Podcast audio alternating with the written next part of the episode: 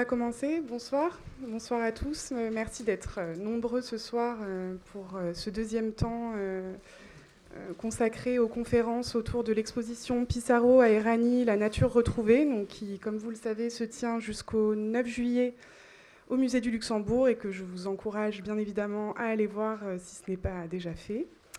Euh, donc ce soir, nous avons l'honneur d'accueillir euh, deux invités de marque, et notamment euh, Gérard Fromanger, donc, que vous connaissez tous bien évidemment, qui n'est plus à présenter, qui, est notamment connu pour avoir participé à, la, qui a pris part à l'aventure de ce qu'on appelle la, figuration narrative, et qui aujourd'hui continue à peindre et a fait l'objet d'une grande rétrospective l'année dernière au Centre Pompidou et d'une exposition au Jacobin d'Agen, euh, que certains d'entre vous ont probablement eu la chance euh, de visiter.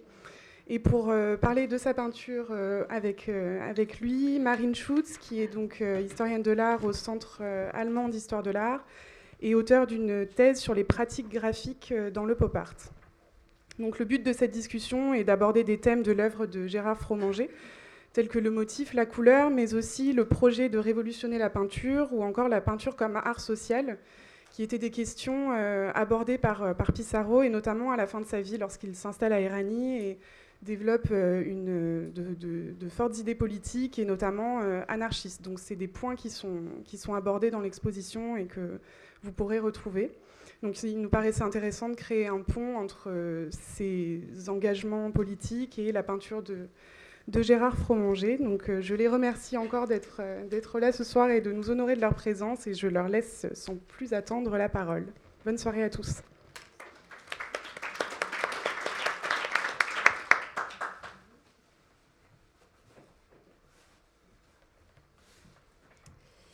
Merci beaucoup pour l'invitation. Donc c'est un grand plaisir euh, d'être avec vous ce soir pour discuter avec Gérard Fromanger. Alors, comme on le voit, Gérard Fromanger, vous naissez en 1939 à Pontchartrain. Donc, il y a euh, d'emblée euh, un déterminisme, c'est que vous êtes au centre de ce qu'on appelle la capitale des arts. Et en même temps, autre aspect important, vous êtes peintre de père en fils. Alors, euh, ma première question est la suivante. Quand vous étiez enfant, adolescent, quel serait votre métier? Alors, d'abord, bonsoir. Et puis, puisqu'on a fait prononcer cette phrase terrible, tout le monde vous connaît. Qui ne me connaît pas Soyez franc, que je sache à peu près à qui je m'adresse. Ah, quand même, un, tiers. Oh, c'est pas mal. Merci beaucoup. Non, ouais. C'est pour ça qu'on prend les choses au début et euh, qu'on a votre matricule, un carte de, enfin, date de naissance, lieu de naissance. Quel aurait été mon, mon métier Alors oui, quel était votre métier? Qu'est-ce que vous vouliez faire? J'ai toujours voulu faire peintre, comme on dit faire, faire peintre. toujours. Et je suis un peu gêné parce que je parle sous le contrôle de Laurent Graelzamer qui est ici présent, qui est en train d'écrire un bouquin sur tout ce que je lui raconte. Alors c'est un peu répétitif pour lui. Bon, ben bon, on va, on va faire avec. Euh,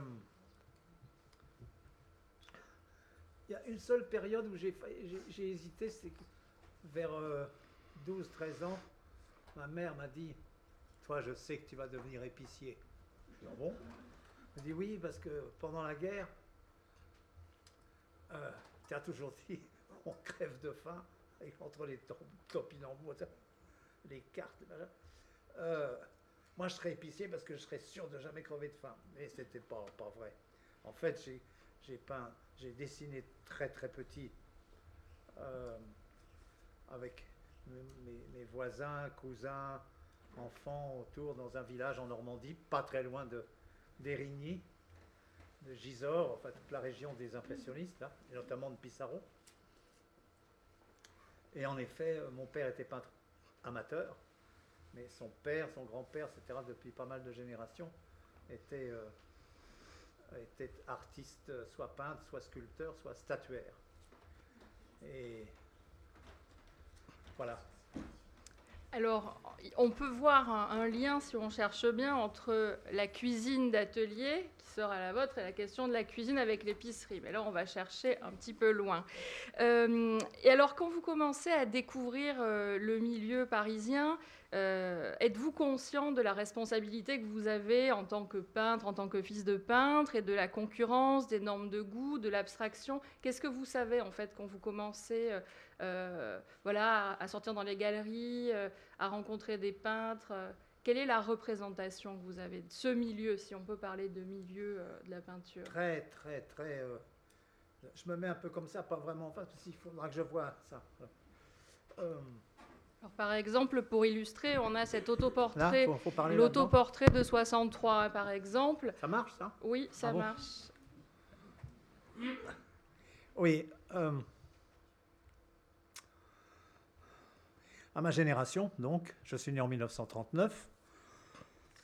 donc j'ai 20 ans en, 50, en 60, quoi, 60.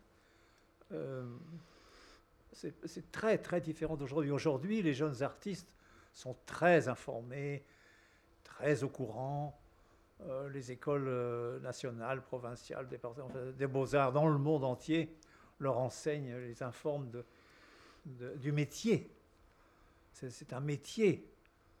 Euh, le rapport avec les marchands, avec les galeries, avec les musées, avec les critiques d'art, avec les revues, etc., etc. À ma génération, rien du tout. On se formait comme on pouvait par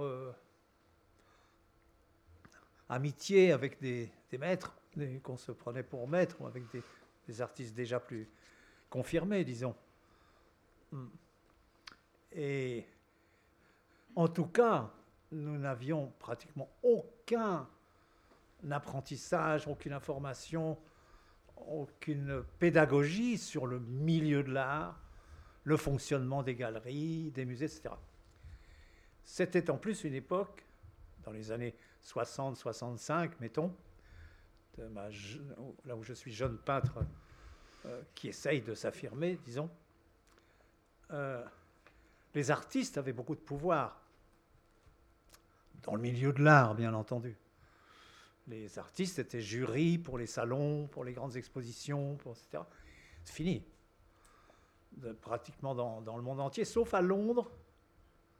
Et puis hier, j'ai rencontré ça me reviendra. a un autre pays, j'étais très étonné, où les artistes ont, du pouvoir. Peut-être c'est en Russie. en Russie, où il y a des académies. Euh, en Chine, en Chine, il y a une académie des beaux-arts où les artistes sont. En France, euh, ben ce sont, nous avons été remplacés par les marchands l'endroit où il fallait exposer dans les années 60, qui s'appelait le Salon de mai, comme on dit pour Pissarro ou les impressionnistes, le salon. Nous, c'était le Salon de mai, donc nom indique qu'il avait lieu en mai, qui, qui, existe encore un peu, je crois, mais enfin qui n'a plus l'importance qu'il avait, qui était dirigé par des artistes. Nous étions invités par des maîtres, par des artistes, par nos pères. Euh, tout ça est maintenant. Mais même le, pop américain ou les grands abstraits américains, quand ils voulaient être exister, naître dans le monde de l'art, il fallait, passer, il fallait être moins par Paris, et notamment par le Salon de mai. Euh, de nos jours, euh, ça a été pendant longtemps, depuis le début des années 80, milieu des années 70 plutôt, la FIAC, les, foires. Euh, il y en a une par jour qui se crée dans le monde. On en est à peu près à 200, 220 foires à peu près. Il y en a une par jour qui se crée. En Chine, il y a un musée d'art contemporain par jour qui se crée. Il faut savoir ça, c'est des informations extraordinaires. On ne se rend pas compte. Ça va vite, hein, ça va vite.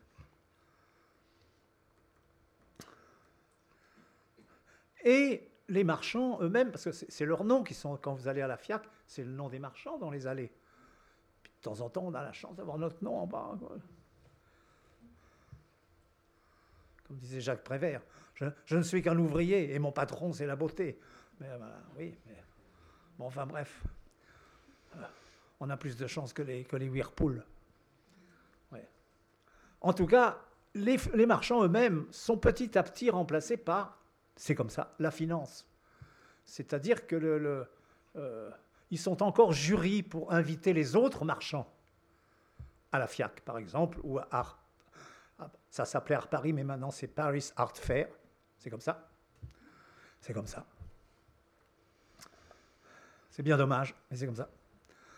Euh, ils sont eux-mêmes maintenant poussés par les financiers qui achètent ces foires, par le propriétaire, le propriétaire de la FIAC. Il est aussi propriétaire du salon, comment on appelle ça, de la mer, des bateaux, des bateaux, de la voile. voilà, les, arts ménagers, je ne sais plus comment on appelle ça maintenant aujourd'hui, salon de l'auto, etc. Il est pour, pour lui, pour lui, pour eux, c'est pareil. Euh, nous, on rêve, mais eux, non, pas du tout. Donc, euh, il y a un côté audimat dans la sélection des galeries, donc des artistes. Parce qu'il faut faire des entrées, etc. Donc, je ne vais pas insister, faire du militantisme sur, euh, et de l'anti. C'est le réel. C'est le monde dans le réel dans lequel nous sommes et auquel je suis confronté et auquel je participe. Avec le moins d'indignité possible. c'est ce qu'on appelle la vie réelle. Voilà. Alors, merci beaucoup pour euh, cette, euh, cette, présentation un peu euh, tu vas du milieu. De me ah non, non, non, c'est hyper intéressant parce qu'il y a cette question, enfin on voit l'évolution entre un moment, les années 60, où l'artiste a un pouvoir, ah oui. et cette perte-là. Et, mais en effet, on anticipe un petit peu sur la chronologie, puisque là, on va adopter un fil chronologique. Hein, pour euh, rester simple. Alors moi, ce qui m'intéresse justement dans cette prise de pouvoir de l'artiste, puisqu'on est encore à un moment où l'artiste peut avoir un pouvoir, euh, comment on fait? Quel est le rôle de l'expérimentation? Parce qu'on voit qu'au début des années 60, euh, les choses vont assez vite. En 63, par exemple, vous pratiquez une sorte de peinture que l'on a qualifiée comme étant la nouvelle figuration, hein, si je ne me trompe pas, c'est-à-dire avant la figuration narrative, il y a cette, cette, espèce de peinture qui fusionne abstraction, figuration. Michel Ragon, par exemple, va écrire sur ces aspects-là. Et euh, vous vous situez un peu dans cette tradition euh, européenne euh, avec pas mal de choses hétéroclites. Et puis très vite, en 65, on voit le changement total, en fait, la réinvention totale du langage. Pour, aider un petit peu le, oui. nos auditeurs, il y a des gens derrière ces mots-là. Oui. Alors, c'est depuis la libération, ça, passe par Giacometti, Réberol, Dubuffet, Francis Bacon, voilà, euh, la, nouvelle figuration, c'était ça. Est-ce que celle-là vous paraît représentative Absolument. justement Moi, voilà. Donc, 1963, là, je suis très influencé par Giacometti, par exemple, qui a été les dernières années de sa vie un peu mon ami. Euh, voilà, nous avons tous un maître, ou deux, ou trois.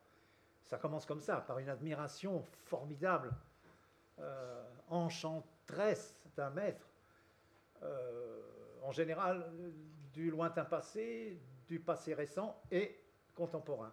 En général, 2, 3, 4, 5 mètres qui couvrent à peu près le champ de l'histoire de l'art. Alors là, dans les maîtres contemporains, c'est Giacometti pour cette période-là, et un petit peu plus anciens qui on trouve alors dans vos, dans vos maîtres bah, euh, Alors, ça peut descendre, pour, faire vite, mais ça, pourrait descendre jusqu'au début du siècle, plutôt Picasso, euh, puis alors Cézanne, euh, hein, puis ensuite on, alors bon, les expressionnistes, les, etc.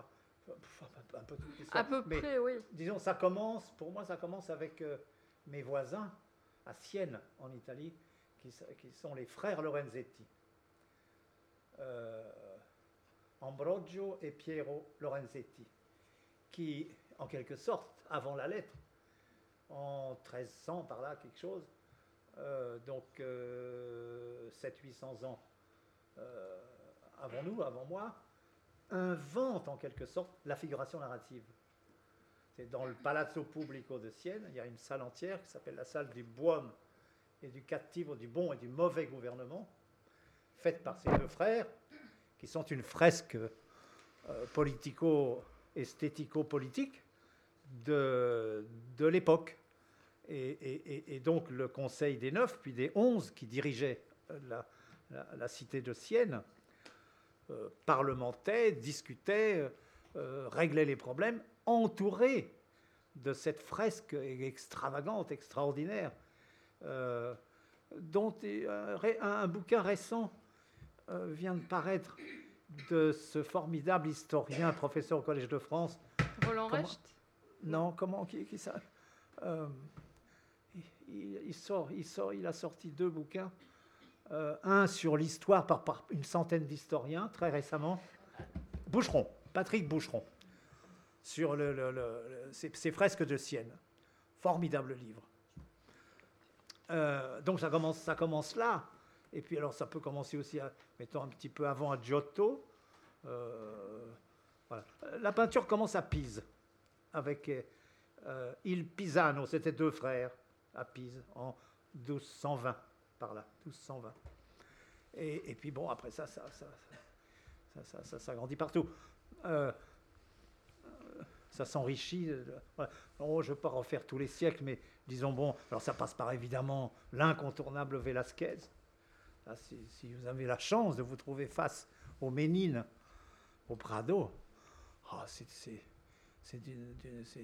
tellement complet, dense, puissant, euh, extravagant, inventif, euh, intelligent, tout, tout.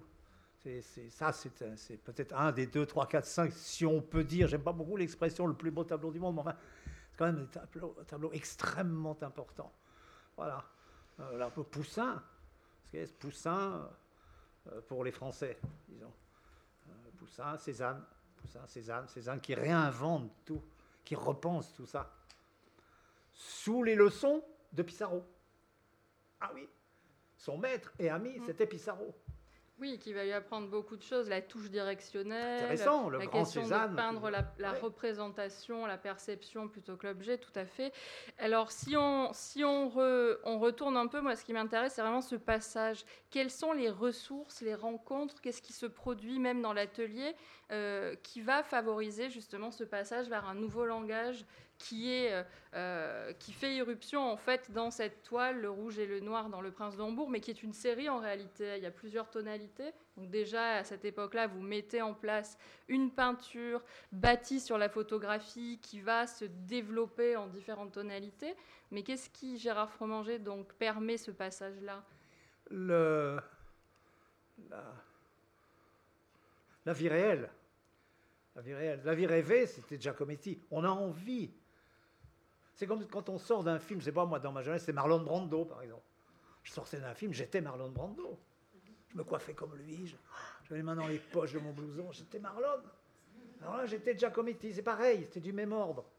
Il y a cette espèce de, d'admiration, de, de, Bon, je trouve pas mes mots, je suis un peu fatigué aujourd'hui, mais ça fait rien. Vous comprenez ce que je veux dire. Et, euh, et puis alors, bon, alors un jour, très rapidement, tu te dis, euh, bah, c'est bien joli, mais euh, moi, je m'étais dit, voilà, quand je me pince, c'est pas Alberto qui dit aïe, c'est moi. Ah Mais alors, je dis aïe, comment? C'est ça qui est intéressant. Et c'est à ce moment-là que se joue euh, justement l'art et l'engagement, l'art et la politique, l'art et la personnalité, l'art et ce qu'on est, l'art et la recherche, l'art et l'idée que le monde peut changer. On est exemplaire à ce moment-là. Est-ce que je vais continuer toute ma vie à faire un peu l'univers de Giacometti, c'est-à-dire à passer ma vie à lui rendre hommage? Ou est-ce que je vais... Euh, euh, voilà, je reviendrai comme l'enfant prodigue, mais il faut, partir, il faut s'envoler, il faut... faut Alors, il y, a, des faits, il y a la confrontation de ce type de tableau avec mes copains. Arroyo, Adami, Monori, euh, Hérault et, d'autres. Ayo, un certain nombre de mes copains de ma génération. Et la confrontation, qui eux aussi en sont à peu près au même, endroit, au même moment. Hein. Eux, ils sont plutôt Francis Baconiens que Giacomettesques. Bon, ils sont espagnols, ils sont islandais, ils sont italiens. Moi, français, c'est, ça joue, tout ça joue. C'est plutôt mon voisin à Montparnasse, Giacometti, que tout le quartier appelait Alberto le Clodo. Ah oui, il faut savoir ça. Ah oui, il était pauvre. Pas à la fin de sa vie, mais il n'a rien changé. Il y avait des rouleaux de fric derrière des, sculptures. Il s'en foutait complètement. Il vivait comme un Diogène. Et euh, c'est sa force, c'est sa puissance, son espèce d'honnêteté, sa construction de la figure de l'artiste, exigeante au, possible. Euh, très belle, très belle, très belle. Et espérons que les marchands ne vont pas gâcher cette belle idée de l'artiste. Mais fait, euh, qui fait notre noblesse. Qui fait notre Ce qui est intéressant, c'est que vous avez parlé donc de, des, des- des destinées partagées. hein. donc il y, a- il y a vous qui travaillez de votre côté, et puis de l'autre côté, les artistes qui, qui vont former ce qu'on appelle la figuration narrative à partir de 1964. Donc ça, c'est un terme de Gérald Gassio-Talabo. On peut citer d'autres euh, d'autres artistes qui, qui- qui organisent cette exposition, donc Hervé Télémac, euh, Bernard Rancillac. Et moi, j'ai l'impression que finalement, le fait que le territoire soit occupé aussi par des artistes du côté de l'image, ça va précipiter une seconde remise en question. Parce que là, vous aviez trouvé un langage donc assez pop, on reviendra à cette... euh, à- Pour à des cette- raisons précises. pour des raisons précises. Je veux, je veux- Ouais, je veux justement. intervenir maintenant. Ah, mais c'est pour ça. maintenant. Voilà, moi, je voulais montrer juste au public. on- deux ans, enfin un an plus tard, regardez ce qui se passe. Mise en crise. De nouveau une mise en crise en 66. Pour deux raisons précises. La première, le Gérard Philippe, c'est aussi parce que, exposant chez Aimé Marct, à l'époque les, gris, les tableaux gris giacomettesques, un critique d'art d'avant-garde de l'époque avait dit Gérard Fromager réussit sans risque. Ça m'avait rendu dingue. M'avait rendu fou. J'ai mais il a raison. Alors j'étais déjà en train de chercher autre chose, un cheminement, mais ah, il m'a, bouleversé. il a raison, il a raison, il a raison. Il faut que je bouge. Et la deuxième, c'est que mon premier tableau manifeste en quelque sorte, de mon point de vue réussi, le Gérard Philippe, le prince de Hambourg, a été refusé. Et par le marchand, et par euh, le salon de la jeune peinture. Il y avait le salon de mai et la jeune peinture. Qui sont tous les deux issus de la résistance. Ça vient de là. Prendre en main ses propres affaires, etc. Euh, Donc voilà comment on Alors pourquoi ça après le Gérard Philippe? Parce que je fais de tout une œuvre. J'avais appris à dessiner à Jean-Luc Godard, par exemple. Et alors, au bout de quelques heures, il me disait, alors il disait, elle écrit un dessin. Elle se fait comme ça pour prendre de l'air. Un dessin. Et elle nettoie ses lunettes. Un dessin. Tout est bon pour travailler, dessiner, représenter, observer, regarder, traduire. Tout est bon. Tout, tout, tout, tout. Oh, l'inspiration, non. Il faut tout regarder. C'est ça, c'est ça, notre travail. Qu'est-ce que je vois? Ça, c'est la question. Qu'est-ce que je vois? Qu'est-ce qu'on voit? Qu'est-ce que je vois? Je ne sais plus où j'en suis. mais, euh, Vous nous avez bien expliqué ce qui, ce qui précipite le passage. Oui, oui, c'est ça. alors, du coup, je fais une série de tableaux. Je suis refusé par mon marchand et par mon, mes copains. Bon, on ne peut pas rentrer dans les détails. Je, pourrais, mais bon, lui, il connaît, il connaît. Euh, bon, il se marre, il rigole, mais il a raison. Euh, tout à coup, donc il faut faire avec tout. C'est pour ça que je raconte cette histoire. Tout est bon pour un dessin, un tableau, etc. On me rejette, je vais le dire, en peinture. Alors, mon tableau se brise. Mon tableau s'égoutte. Le soleil, il- il- voilà, il s'égoutte. Alors, c'est un vrai mur, hein, avec une plainte en bas. C'est en relief, hein, c'est ça C'est en relief, c'est découpé en bois, En bois. en bois découpé. Ça ressemblait beaucoup à ce que faisait Claude Gilly aussi. Je ne sais pas s'il y avait des connexions entre les Niçois et les Parisiens, mais à vous la allez, même vous allez époque. m'assassiner. C'est- Il vous vous, allez a, il vous a m'assassiner. imité. Vous allez m'assassiner. Je vais vous dire pourquoi. Je vais vous dire pourquoi. Dites-moi, parce que ça me taraude cette question. Six mois après, six mois après, eh ben, je vais vous répondre. C'est une belle histoire. Six mois après l'exposition, pas, euh, oui, l'exposition de ça à Grenoble. Donc je termine quand même. Une série de tableaux qui met en discussion ma peinture et mes tableaux parce que la société, à, à- à l'exemple de mon marchand et de, mes copains, du salon de la refuse. Donc j'en fais une œuvre. Six mois après, euh, Jacques Prévert, qui se trouve être mon ami à ce moment-là, à cette époque-là, me dit, dis donc, t'es un peu dégueulasse. T'as une exposition rue de Seine et tu ne me dis rien quand même. Alors c'était quand le vernissage je, je- je passe devant la galerie. Je dis, quoi? Quoi? Mais qu'est-ce qui se passe? Je deviens dingue. Je fonce rue de Seine. C'était la galerie, la toute jeune, immense galerie ensuite, Yvon Lambert, qui avait une espèce de couloir rue de Seine. Il y avait mes tableaux. Putain, je deviens dingue. Tu me poses une question qui me rend fou. Ah je l'avais rencontré à fou. l'époque, j'aurais Ça a dû lui duré deux ans, ça a euh, duré deux ans. Alors. Ça a duré deux ans. Et alors j'ai fait venir ce critique d'art qui avait dit Comment j'ai réussi sans risque François Pluchart, type formidable. François Pluchard. J'écoute Pluchard. Viens voir, ça va pas, tu sais, t'es venu à Grenoble, on ouais. Il vient, il dit, c'est pas possible, c'est scandaleux. Alors j'ai été fâché avec Gilly pendant, je sais pas, 30 ans, 40 ans. On se voyait beaucoup. Et puis il y a, il y a une dizaine d'années, je le rencontre, il était sur une voiture roulante. Le pauvre. Oh, alors j'étais l'embrasser. Vous êtes Bah oui. magnanime. Ouais, je lui ai dit, oh écoute, hein, le temps a passé. Ça va Oui, puis après, il a fait autre chose. Il a travaillé puis- avec la baffe d'escargot. Il, Oui, a- il oui, a oui, tenté oui, d'autres expériences. Oui, il a fait de l'art contemporain. En fait. Enfin, enfin, voilà. Mais il- il- euh, je vais quand même une petite anecdote. Ah, je peux pas m'empêcher. Je peux pas m'empêcher. Comme on dit, c'est, ma part euh, méchante. Martial Reiss. Martial Reiss. Martial Reiss. Niçois. Claude Gilly. Niçois. Il faut se rappeler.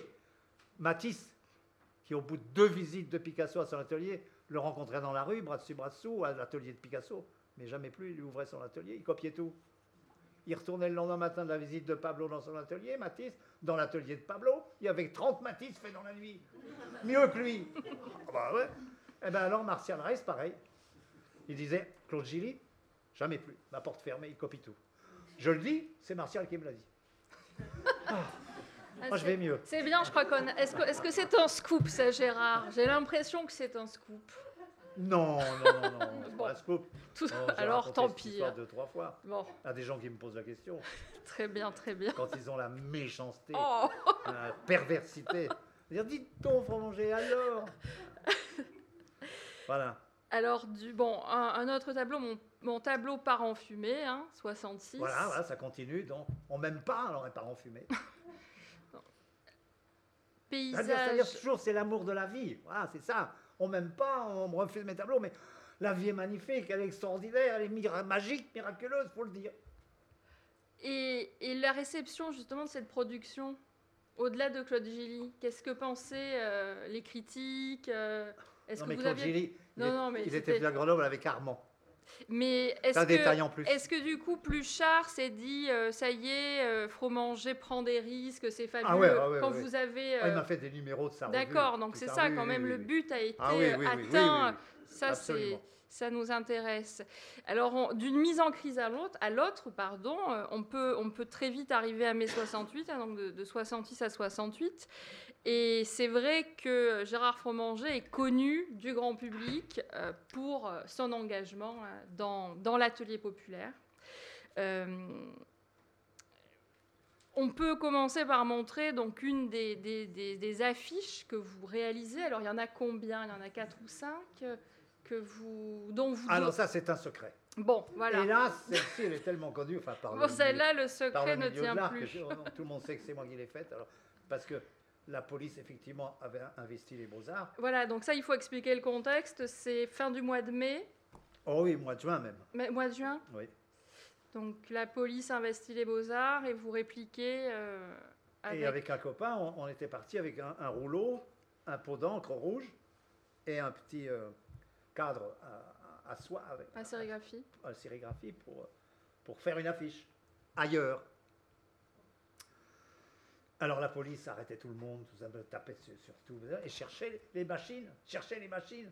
Ils n'avaient pas compris que, hop, petit rouleau, et, et toute la nuit, euh, des chaînes de 10 000 artistes, étudiants, ça faisait pendant deux mois. On fait de, de- En de- rouge, en noir, Ah ouais, ouais, ouais, et ouais. d'autres couleurs ou... 800 affiches 800 différentes. affiches 800 affiches différentes. Alors ils cherchaient les, les machines offset. Oui, menteur, où sont? Alors les câbles Comme ici, le troisième sous-sol. Alors ils cherchaient partout, tout ça. Ils ne trouvaient pas, évidemment. Et nous, on était partis avec le petit rouleau, voilà, chez Rocard. Oui, ils nous, recevaient, rue Mademoiselle. Il avait, il il un, petit bureau, puis un- une salle, là. Alors, dans la nuit, à deux, on a dessiné ça, hein, roulé, fait, fait sécher sur des fils tendus. Et à 7 heures du matin, après cette nuit de travail, on est allé coller ça sur les murs de Paris. Le bonheur. Le bonheur. Oh, ben, le bonheur, ça fait un éclat de rire pour tout le monde. À l'époque, il faut se remettre dans le climat de l'époque. C'était, chaleureux, sympathique et drôle. Et, oui, parce qu'en général, les, flics nous arrêtaient, les CRS, tout ça, mais pas longtemps. Artistes, euh, non, pas longtemps.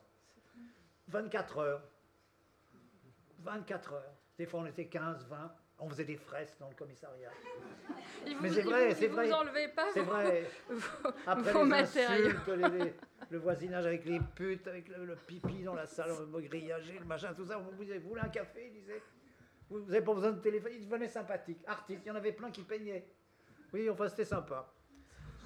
C'était pas vraiment méchant, faut le dire. Pas vraiment méchant.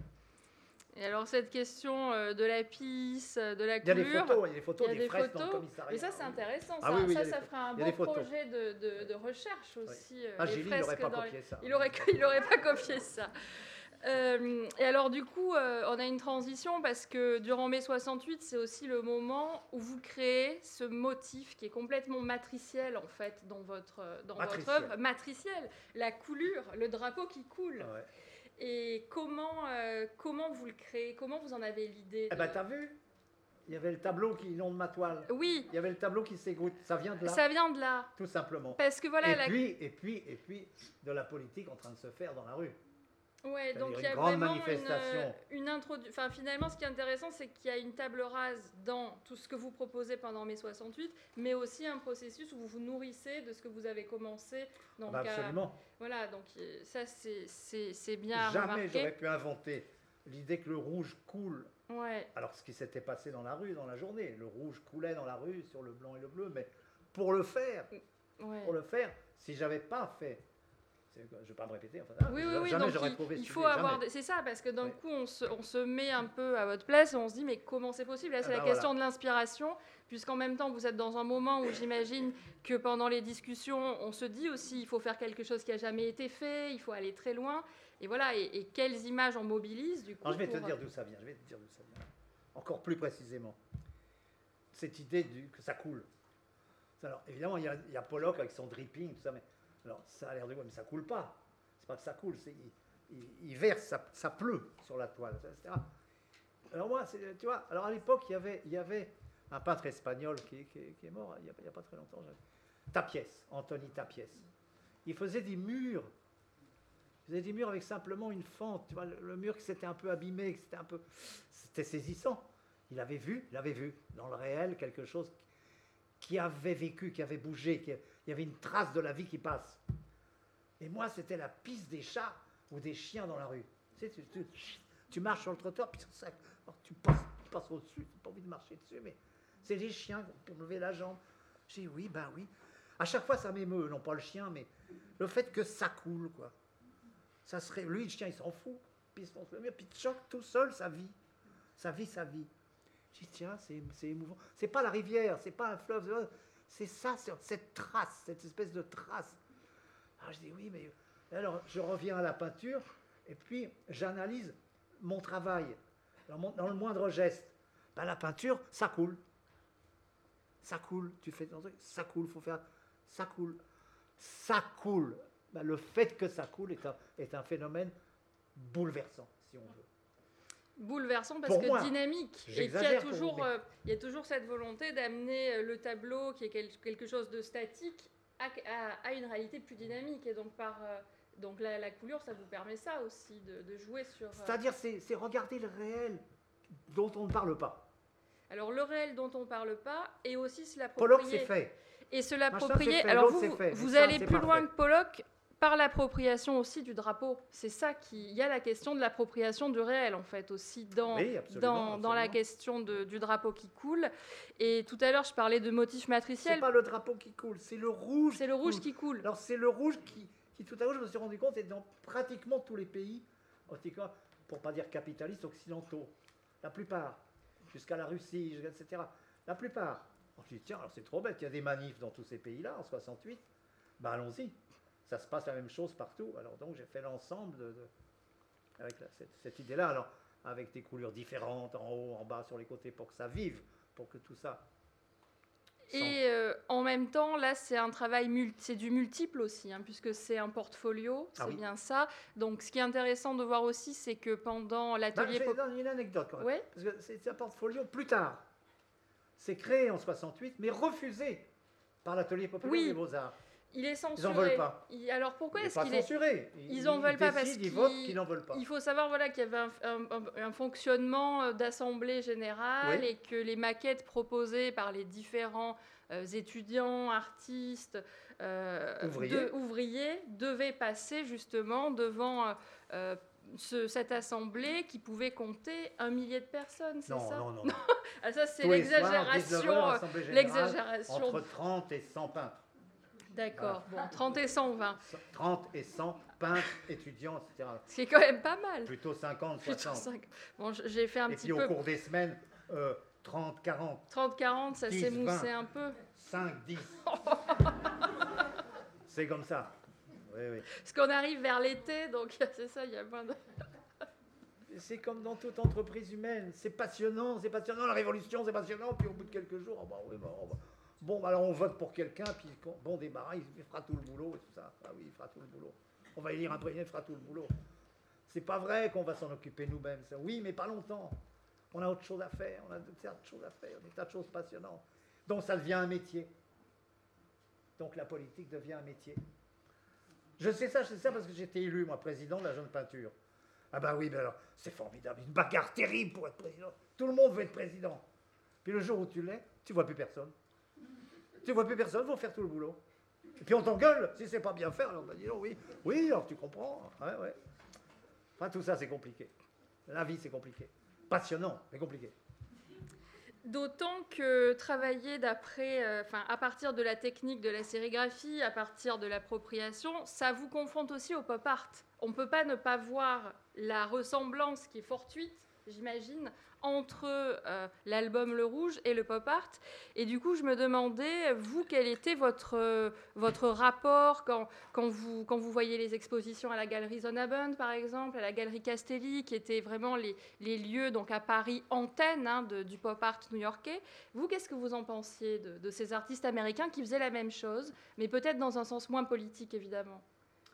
Oui, d'abord, faisait pas tout à fait la même chose. Au niveau technique, hein, Eux- vraiment eux, purement venaient- formel. La plupart venaient, la plupart, pas tous, hein, mais de la publicité. Andy Warhol vient de la publicité. Euh, il n'est pas le créateur, le fondateur, c'est plutôt Jasper Jones Rauschenberg et surtout Richard Hamilton des années avant à Londres. Des années avant à Londres. Ah oui. Oui, oui, c'est pas Gilly, c'est Richard Hamilton. C'est 20 ans plus tôt. C'est Richard Hamilton. Richard Hamilton. Euh, euh, disons, disons qu'après la, la- grande génération des abstraits, surtout américains, mais aussi de l'école de Paris, mais du jour où on n'est plus une grande puissance, eh ben, on n'est plus une grande peinture. L'Amérique en a, grâce à nous d'ailleurs, grâce aux surréalistes pendant la guerre qui vont fonder un, un milieu culturel à New York, ils deviennent, ils deviennent le centre de la peinture d'avant-garde et euh, contemporaine. Euh, euh, mais disons, plus gros, grosso modo, plutôt après cette grande peinture, et française, et américaine, et etc., il y a une génération pop, disons. Il y a une génération pop. Musique, théâtre, peinture, rock, tout ça, et ça continue aujourd'hui, qui a changé l'univers disons, euh, culturel, le lyrisme, l'expression du monde a changé dans toute forme. Moi, je fais partie de la des générations pop, disons. Je ne peux pas m'associer uniquement au pop américain, même s'il y a des parallélismes à faire, des discussions. euh, mais à chaque génération, c'est comme ça avec les Américains. Alors, par exemple, c'est Soulage contre Franz Klein. Oh là là là là, ah non, non, c'est nous, ah non, c'est moi, mais si, les dates, alors un jour près, le tableau était. C'est comme ça. Mais en fait, c'est vrai que c'est aussi un climat, une, un- un- un- comment pourrait dire, une ambiance culturelle générale euh, qui prend à la fois le son, l'image, les mots, etc. Et je fais partie, disons, grosso modo, de cette génération. Et c'est vrai que les, les peintres pop américains ont été beaucoup aidés par euh, l'expansion un peu de ce, de cette, de ce nouveau goût dans Ah, par d'autres formes par d'art. Par l'Empire, oui. par la cohérence avec la musique. En France, pendant euh, les années 60, il y avait les yéyés. Ça me permet de faire une transition puisque le terme yéyé est inventé par Edgar Morin. Et justement, il y a toute une série d'intellectuels. Bon, alors pas ceux. euh, Edgar qui- Morin. Ouais, c'est. Donc, il n'y a pas. J'essaie de, de travailler mes sujets. Et donc Michel de Certeau. Tout à l'heure, on parle. On Quel parle hommage, quel quel hommage Euh, Donc Michel de Certeau et Edgar Morin sont ceux vraiment qui vont défendre en fait la légitimité de la culture populaire. Vous, quel était votre rapport par rapport justement à cette musique-là, au yéyé, au cinéma euh, avec Belmondo? Qu'est-ce que, Est-ce que vous aviez une posture un peu comme ce qu'on trouve chez Clément Greenberg et les Américains Non, la culture populaire, on n'en veut pas Ou est-ce qu'au contraire, c'était vraiment une source Euh, Voilà, ça c'est un point. qui- Une source, je ne peux pas dire une source, mais un, bain. Un bain. Un vous le bain. refusiez pas euh, Ah bah non, Bon, ah bah non je vais écouter Johnny euh, à, la, à- à- à la Nation, puis à la République, puis au machin, là, au- je sais pas comment ça s'appelait. Oui, ah, Johnny, il était extraordinaire. Oui, c'était autre chose que André Claveau. Ah je connais pas. Bah oui, Je connais pas bah oui. Georges Guettari. Tout ça, c'était euh, même Luis Mariano. Il a une place maintenant à Biarritz, c'est très marrant. Place Luis Mariano, c'est joli. Je l'ai pas vu. Alors euh, là, on, on repasse encore, enfin on continue sur mai 68 et la question finalement de l'héritage de mai 68 dans votre production. Peut-être que vous voulez dire quelque chose sur les souffles ou on passe euh, à Boulevard des Italiens? Écoutez, c'est vous qui dirigez. Bon. hein. Moi, je- on va continuer sur la peinture pour vraiment essayer de, voilà, de, de- de Ouais. bien maîtriser un aspect. Ouais. Donc la question, c'est euh, beaucoup de peintres finalement, après mai 68 en France, vont avoir du mal à revenir à la peinture. Euh, vous, qu'est-ce qui vous fait y revenir? Ah ben moi j'ai jamais quitté, c'est ça Mais oui, mais parce que vous avez dit, euh, par exemple, euh, que vous aviez, euh, pendant vraiment les, les mois, les mois de mai, de mai, juin 68, j'ai oublié de peindre. Donc il y avait quand même aussi... Ah oui, une- pendant une- deux mois, Voilà, oui. pendant deux Ouais, mois. ouais, et ouais. après, j'imagine que c'est difficile quand on a mis euh, en place et qu'on a, qu'on a trié, qu'on a, voilà, qu'on a, qu'on a fait quelques tables rases, de retourner au quotidien, à l'atelier. Bah, C'est-à-dire Euh, que ma, ma nature, ma nature a horreur du vide. A horreur du vide. Beaucoup d'artistes, euh, je ne citerai pas de nom, mais je, je les vois, je les vois là, je les ai là devant les yeux. C'était un tel désespoir, l'enthousiasme de mai 68, euh, vaincu, disons, terminé.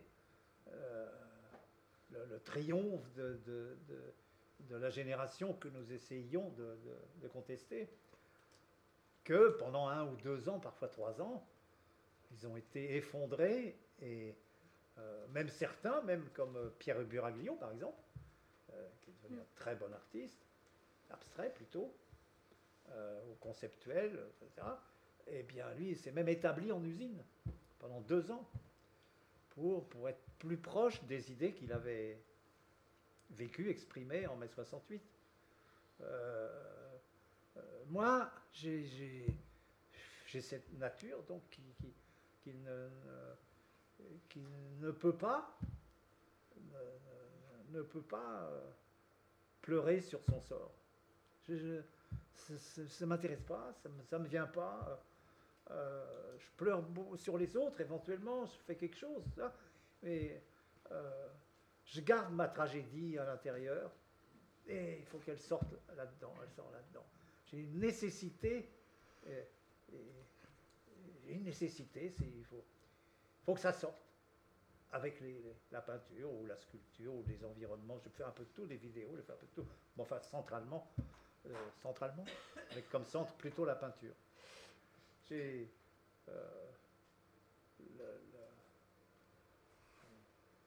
voilà, c'est- la même idée que les, tableaux découpés, là, le, le- le tableau qui fuit, qui, se brise, qui, éclate, qui, s'égoutte, qui fuit, etc. C'est la, même idée. C'est-à-dire, il n'y a plus de mai 68, il n'y a plus, De Gaulle a gagné, euh, les vieux ont gagné.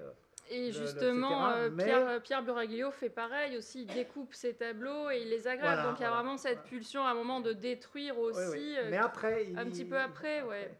Par honnêteté politique, par honnêteté intellectuelle, il va à l'usine. ouais. Il dit, moi j'ai parlé des ouvriers, j'ai aimé les ouvriers, j'ai chanté les ouvriers pendant deux mois avec mes affiches, tout ça. Je vais vivre leur vie.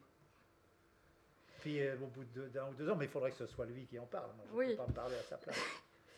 Et alors, euh, Ça, c'est devenu problématique. Il, est- il a arrêté. Mais... mais il y a un très beau livre d'ailleurs d'un garçon qui s'appelait Robert Linhart, qui s'appelle L'établi, oui. chef-d'œuvre. Je parle sous le contrôle de Laurent. D'accord. Alors, euh, Boulevard des Italiens, c'est pas une série, donc c'est une série de 1971. hein. Ce n'est pas une série qui va peindre la Révolution, mais euh, qui va marquer un certain nombre de réinventions dans votre peinture. Donc, on peut les lister. Donc, déjà, c'est le moment où vous commencez à passer commande de photographie. Donc là, c'est Elie Kagan qui va réaliser euh, les clichés. C'est le moment aussi, je parle sous votre contrôle, où apparaît la foule. Donc, est-ce que ça apparaît plus tôt ou pas? Vous me direz. C'est le moment où aussi on a l'apparition de, ce- de cette silhouette répétée qui va devenir un peu le, le, le- le leitmotiv de votre œuvre, hein, de la même manière que chez Pissarro, ce sera la, touche euh, divisionniste. Et enfin, dernier aspect formel, on a cette configuration chromatique, euh, donc euh, le contraste entre un décor, la rue, en, en demi-teinte, et le, la, la foule rouge. hein. Alors, euh, toutes ces réinventions-là, euh, elles ont un lien finalement avec cette, ce projet que vous aviez de, de révolutionner la peinture. Alors comment, euh, comment est-ce que finalement vous, vous- vous- qu'est-ce que c'est révolutionner la peinture? Parce que c'est quelque chose qui revient assez souvent dans Oh, c'est- vos textes. c'est un, mot- c'est un mot très ambitieux, Voilà, c'est ça. avec une Mais- réalité très minimale. Minimale. Mais, mais, il y a la tentative.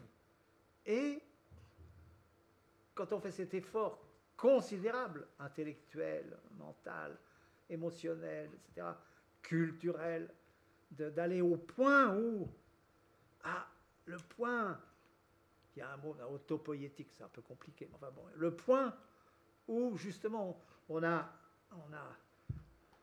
euh, compris, euh, euh, digéré, euh, mémorisé tout ça, vécu, vécu, en copiant, hein, il y a un moment où on y va ou on n'y va pas. On saute dans le vide ou on saute pas. C'est-à-dire, je vais faire un truc qui n'existe pas. À la fin, l'art contemporain qui m'intéresse, c'est celui qui n'existe pas. C'est celui dont la plupart des gens disent Oh, bah non, c'est pas de l'art. Bah oui, évidemment, c'est pas de l'art, puisque ça n'existe pas. C'est ça. Pourquoi on n'aime pas Van Gogh? Pourquoi on n'aime pas Cézanne? Pourquoi Alors que nous, on trouve que c'est un chef-d'œuvre?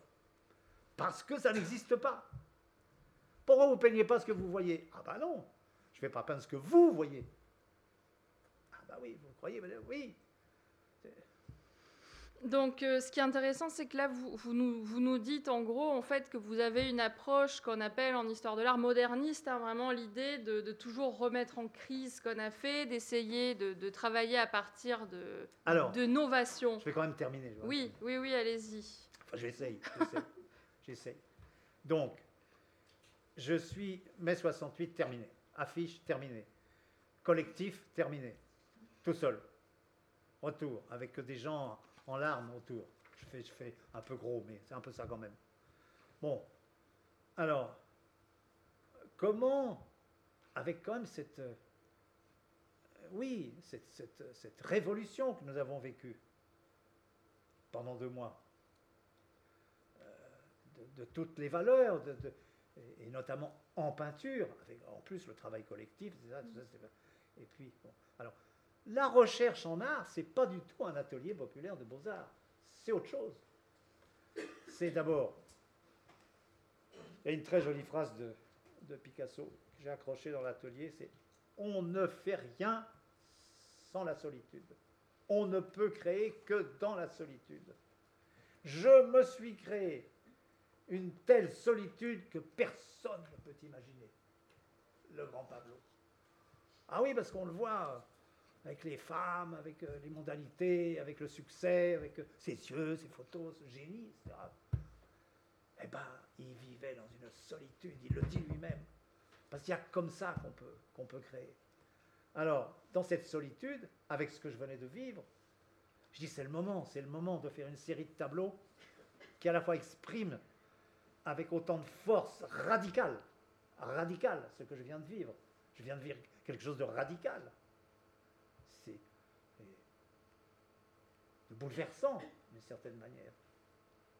Comment est-ce que, en peinture, je vais m'en sortir à être à la hauteur de cette radicalité? Alors, tu tout, ce qui a été fait, et j'en arrive à ce point-là.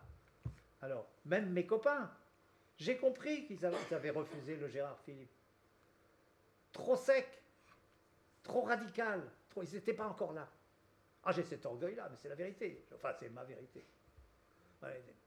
Ils n'étaient pas encore là. Donc non, comment on fera manger? Il fait des tableaux gris. tout, à, coup, il nous amène ça. Mais qu'est-ce qui se passe? Il est fou. C'est un, truqueur. en passant, je, dois dire, pour, être tout à fait honnête, que je ne suis pas dans la première exposition de la figuration narrative. Il faut le dire. Organisée par Télémac, Ranciac, etc.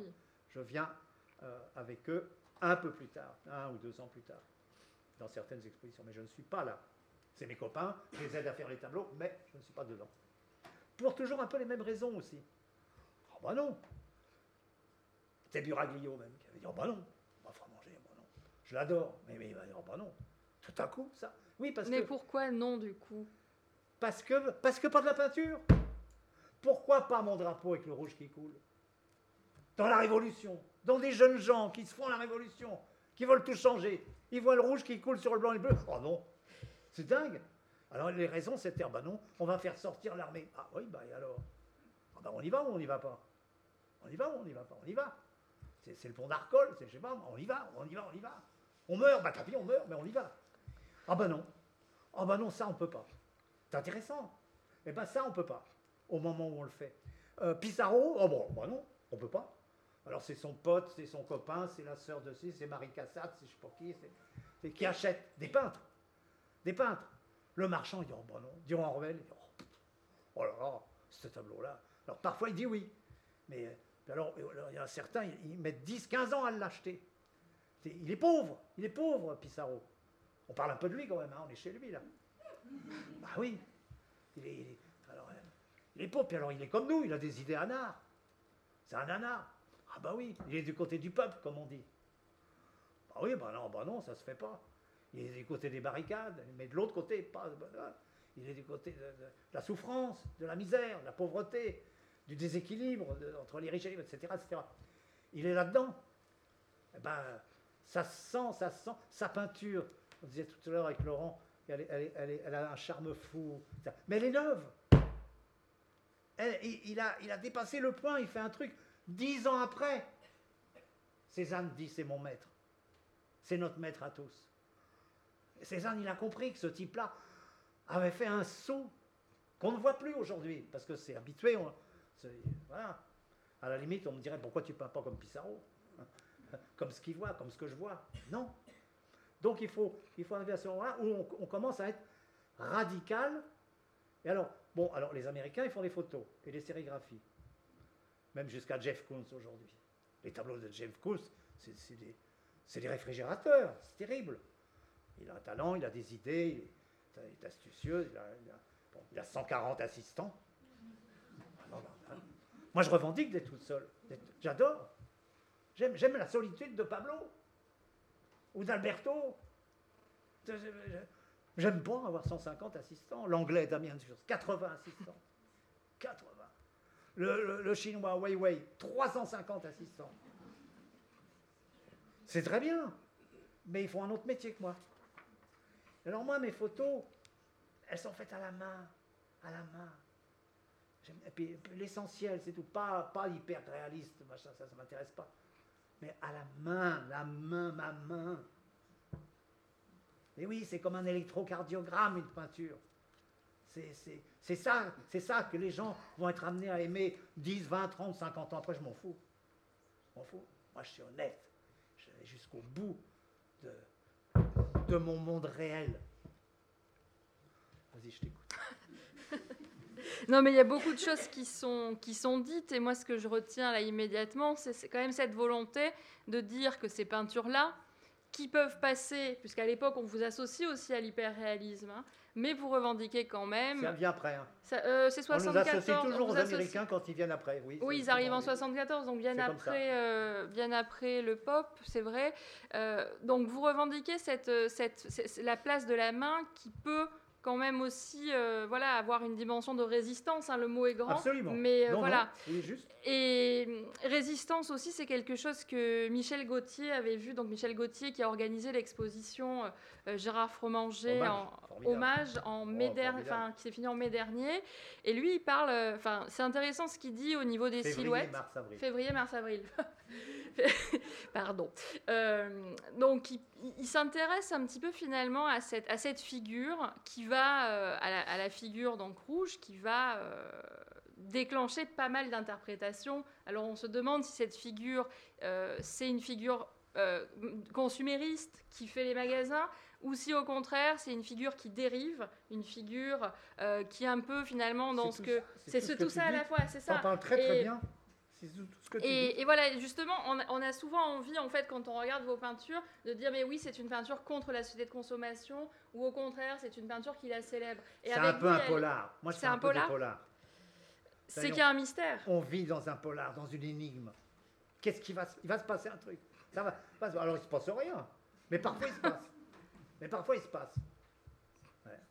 C'est, au fond, c'était, je vais faire le, le, le cuistre. Walter Benjamin, il parlait de l'aura, de l'horizon d'attente. L'aura et l'horizon d'attente. Il y a ça. C'est un peu prétentieux, mais je, le pense. Je, le, enfin, en tout cas, je le ressens comme ça. Il y a, pas de la peinture. Sinon, c'est une affiche. C'est autre chose. Elle, répond à un mot d'ordre, à une réalité. voilà. Sortie à, 10 à 1000 mètres. Ah ouais, ça, pas un tableau. C'est un panneau. Ça pourrait, mais ce n'est pas un tableau. Il faut répondre, c'est un ordre. C'est une communication. Communication. C'est une communication, et aussi vous vous servez de, voilà, de cette une puissance. Très belle définition, Gilles Deleuze. De, Gilles Deleuze la communication. C'est comme on entend parler tout le temps en ce moment de la communication.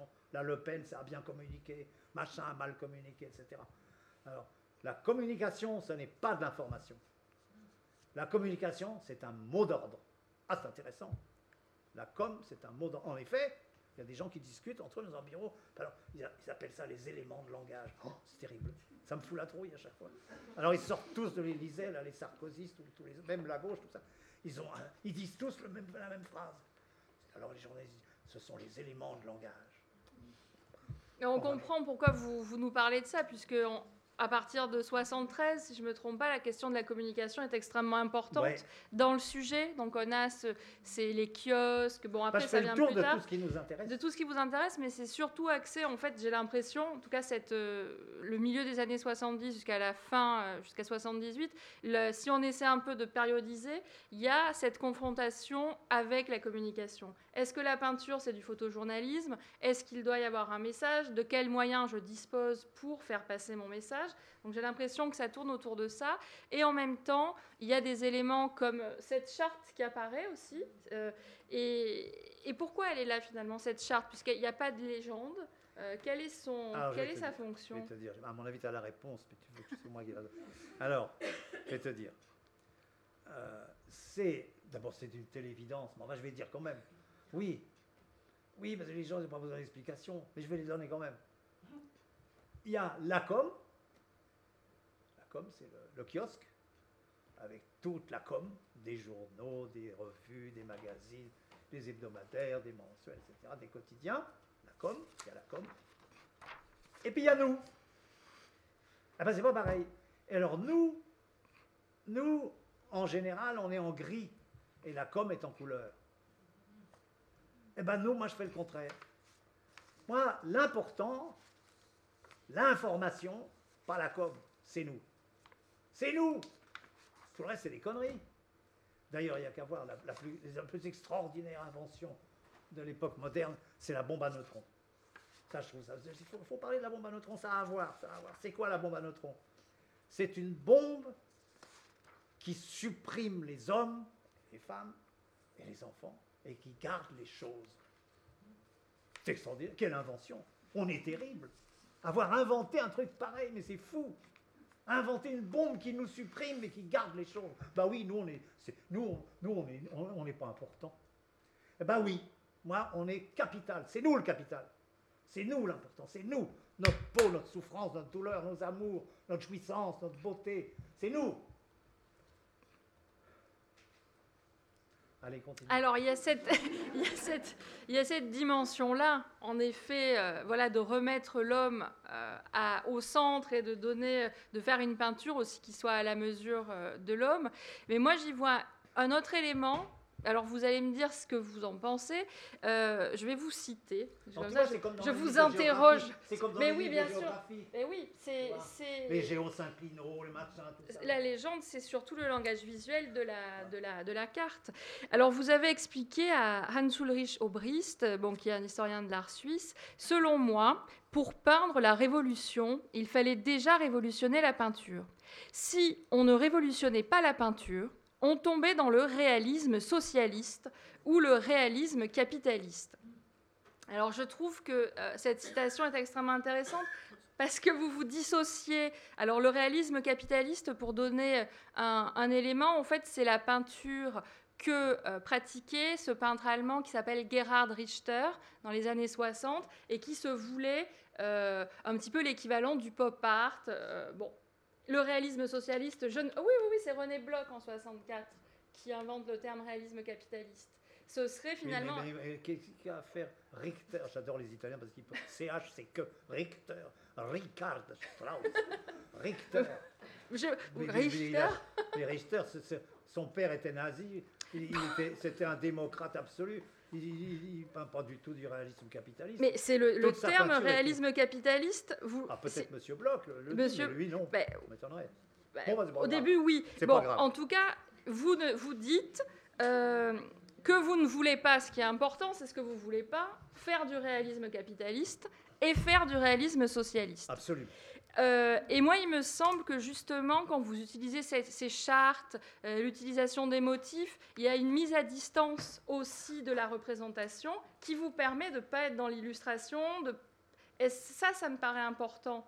Justement, cette, cette façon dont vous mettez à distance l'image, la représentation, a quelque chose d'assez décoratif au final qui arrive et qui vous permet de ne pas être dans cet illusionnisme qu'on a euh, dans le réalisme socialiste. Donc voilà, je voulais citer ce, point-là. Euh, bon. Alors, si on avance un petit peu, puisqu'il nous reste plus beaucoup, beaucoup de temps, on va essayer d'aller vite euh, et de sauter vers les années 80. Euh, est-ce qu'on parle un petit peu auparavant de la mort de Caius Gracchus ou c'est trop long? On, parle plutôt de ce qui est. On peut faire euh, une minute sur le réalisme socialiste. Euh, en 1974, je me trouve en Chine avec un groupe de Français. C'était le deuxième voyage en, en Chine, grâce à De Gaulle, grâce à De Gaulle, qui est le premier au monde à reconnu la Chine populaire. Pendant ce temps, je mets l'image qui correspond puisque c'est sur un autre. Euh, oui, d'accord, d'accord. Bonne idée.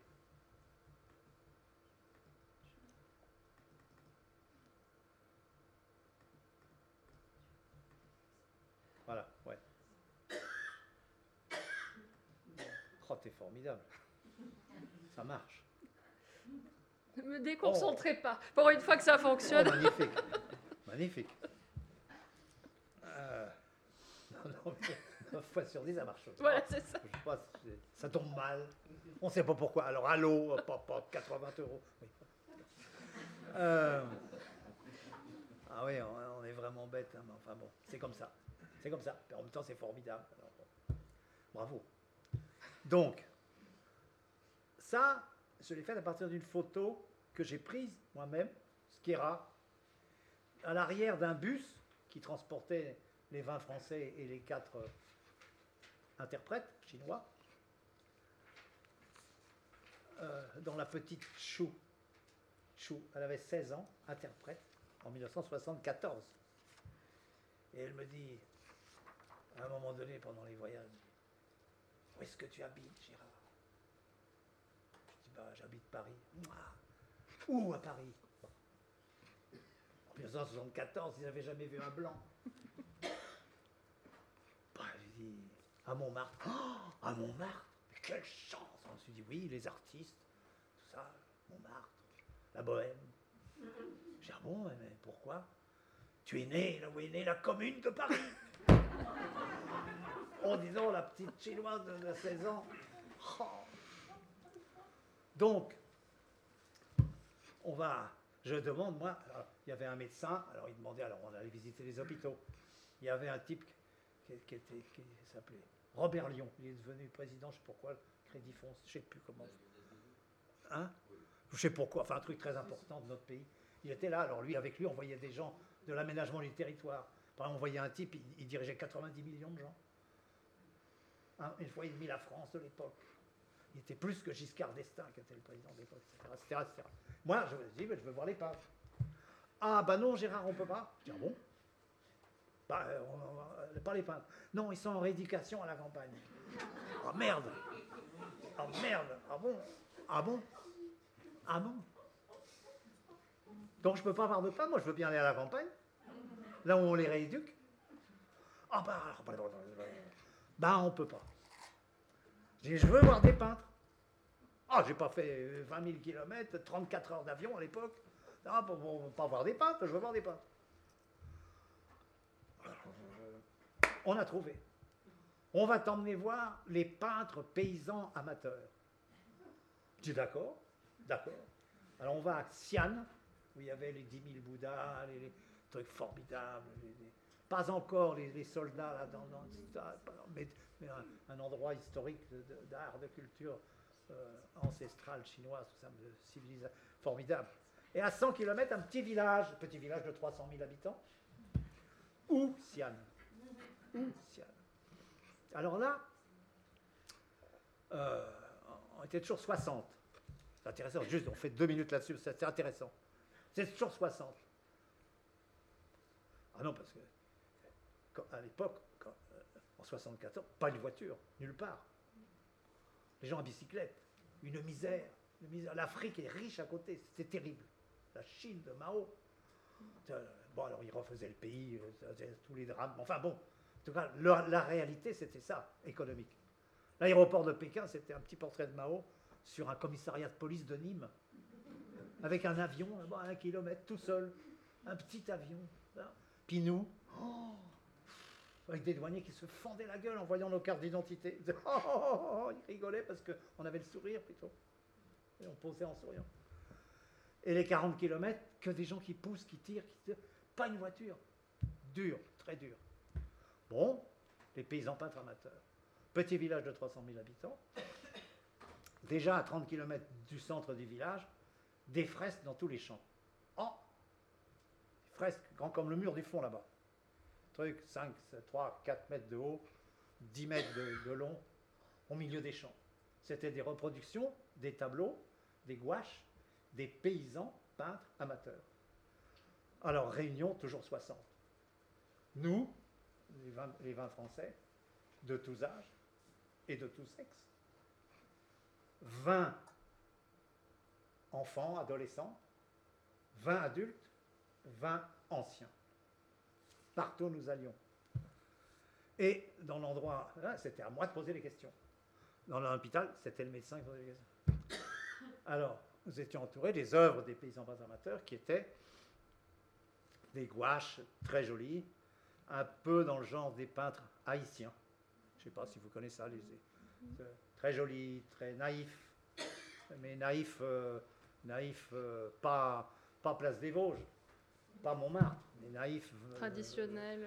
non, non.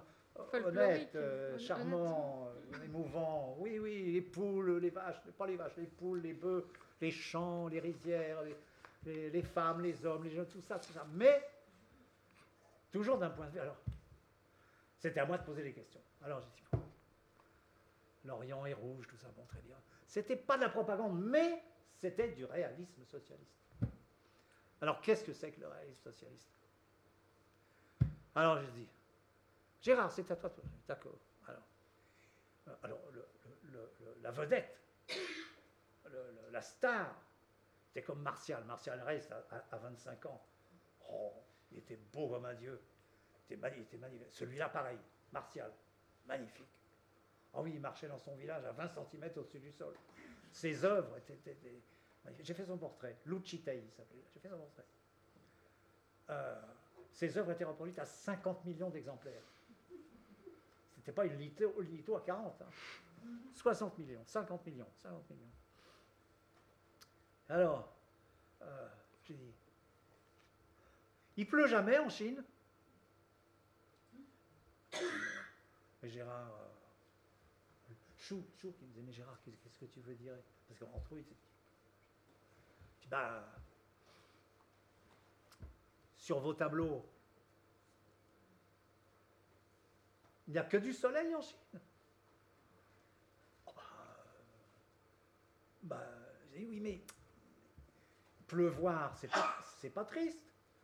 Ça fertilise la terre, ça, je sais pas, enfin, je fais le malin un peu. Oh, tu peux poser ta question autrement? Je dis oui. Alors, l'ouvrier chinois, il est jamais fatigué?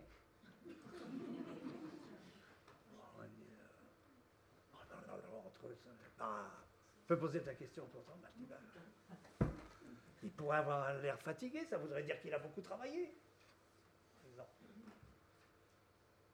C'est pas, pas, méchant. Ah, alors ils m'ont dit. Ah oui, on a bien compris. Ben, non. À quoi ça servirait? À quoi ça servirait?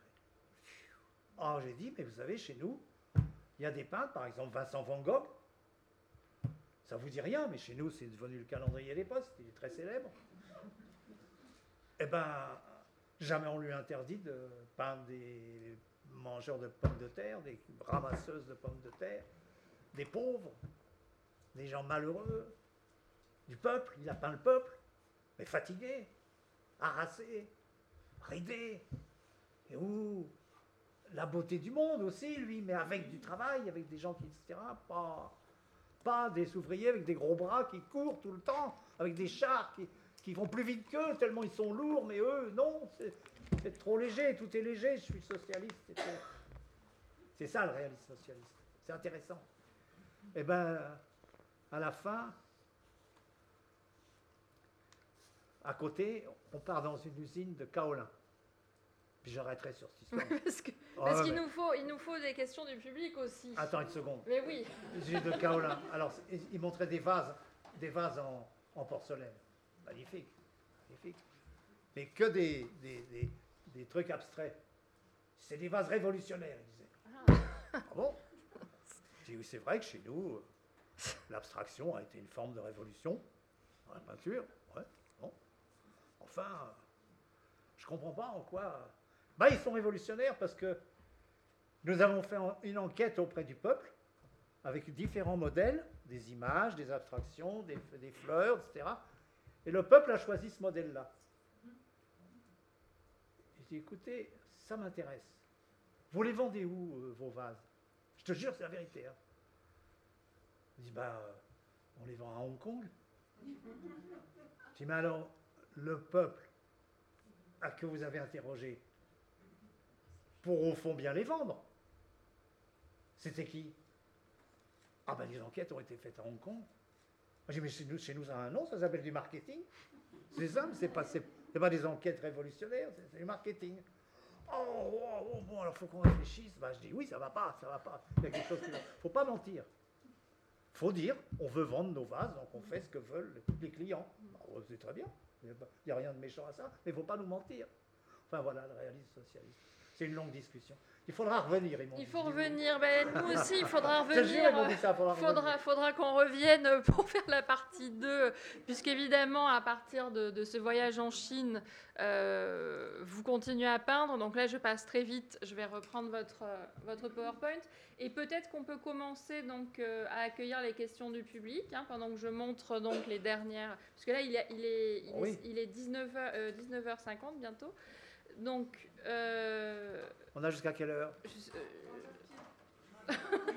Hein 20h pile On a 5 minutes. Question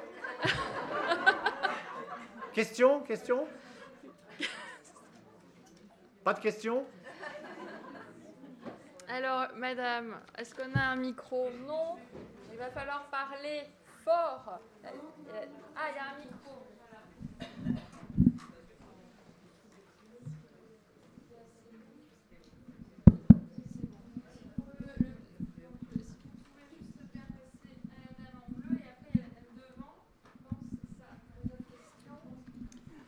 Merci. Si ça marche? Oui. oui, ça marche. Merci, c'était très intéressant. Alors moi, c'est un peu une boutade, mais mai 68 a fait pleurer le rouge sur vos tableaux. Et la situation de cette, cette dernière situation de ces temps-ci, qu'est-ce qu'elle va faire sur vos tableaux? La situation politique En ce moment? oui. En ce moment, certainement. Je ne sais pas comment, mais... exemple, certainement, 2015. Certainement. Ne peux pas vous dire comment, on va voir. Non, on va voir. Ah. on va voir ce qui va, ce qui va arriver. Ben, J'espère qu'il y aura une bonne inspiration. En tout cas, oui, certainement. Parce que je pense que ça fait partie de notre réel. C'est très bien, mais c'est notre réel, entre autres. Donc ça, ça marque, ça, ça. Il faut savoir que les plus grands peintres américains, Jackson Pollock, euh, Barnett Newman, euh, etc., toute cette bande-là, ils étaient ou communistes ou anarchistes. C'est intéressant. Et la CIA, volontairement, les a montrés à la Biennale de Venise, en Europe, etc., en se servant d'eux cyniquement. En le disant entre eux, il y a des textes là-dessus, je ne dis pas n'importe quoi. Ils disent, euh, ces types-là, ils sont formidables, ils vont être aimés dans le monde entier. C'est des sales cons, mais ça fait rien, il faut les montrer. On va avoir du succès. Ils ont bien fait, ils ont eu raison. Mais euh, voilà, malgré eux, ils ont servi à, l'Empire américain. On va, être aimé. On va être aimé. Alors, on sert aussi à ça. On sert aussi à ça. On sert aussi à ça, mais avant tout, c'est mon, mon, mon orgueil. Disons, c'est mon orgueil.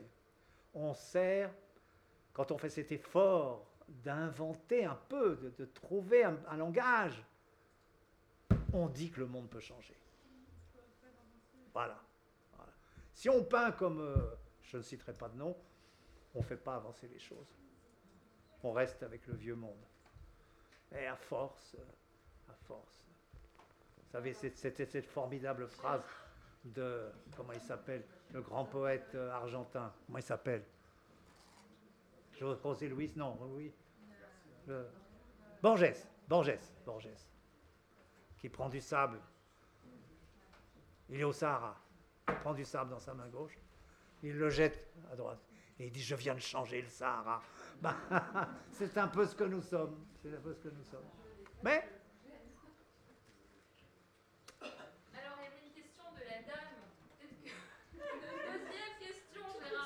petite question. Je vous en prie. êtes un autodidacte ou vous êtes passé quand même par une école pour. Euh, Écoutez, je suis les deux. Je suis autodidacte jusqu'à 19 ans, 20 ans, je sais plus, puis je vais aux Beaux-Arts. Une préparation pendant un an, les académies pendant 5 ans, Montparnasse, tout ça, la Grande Chaumière, les cours du soir de la ville de Paris, etc. Et je reste 18 jours aux Beaux-Arts. J'y rentre, je reste 18 jours. Je, je peux expliquer pourquoi c'était nul à l'époque. Maintenant, c'est une bonne école. À l'époque, c'était vraiment nul. Voilà, merci beaucoup. Merci.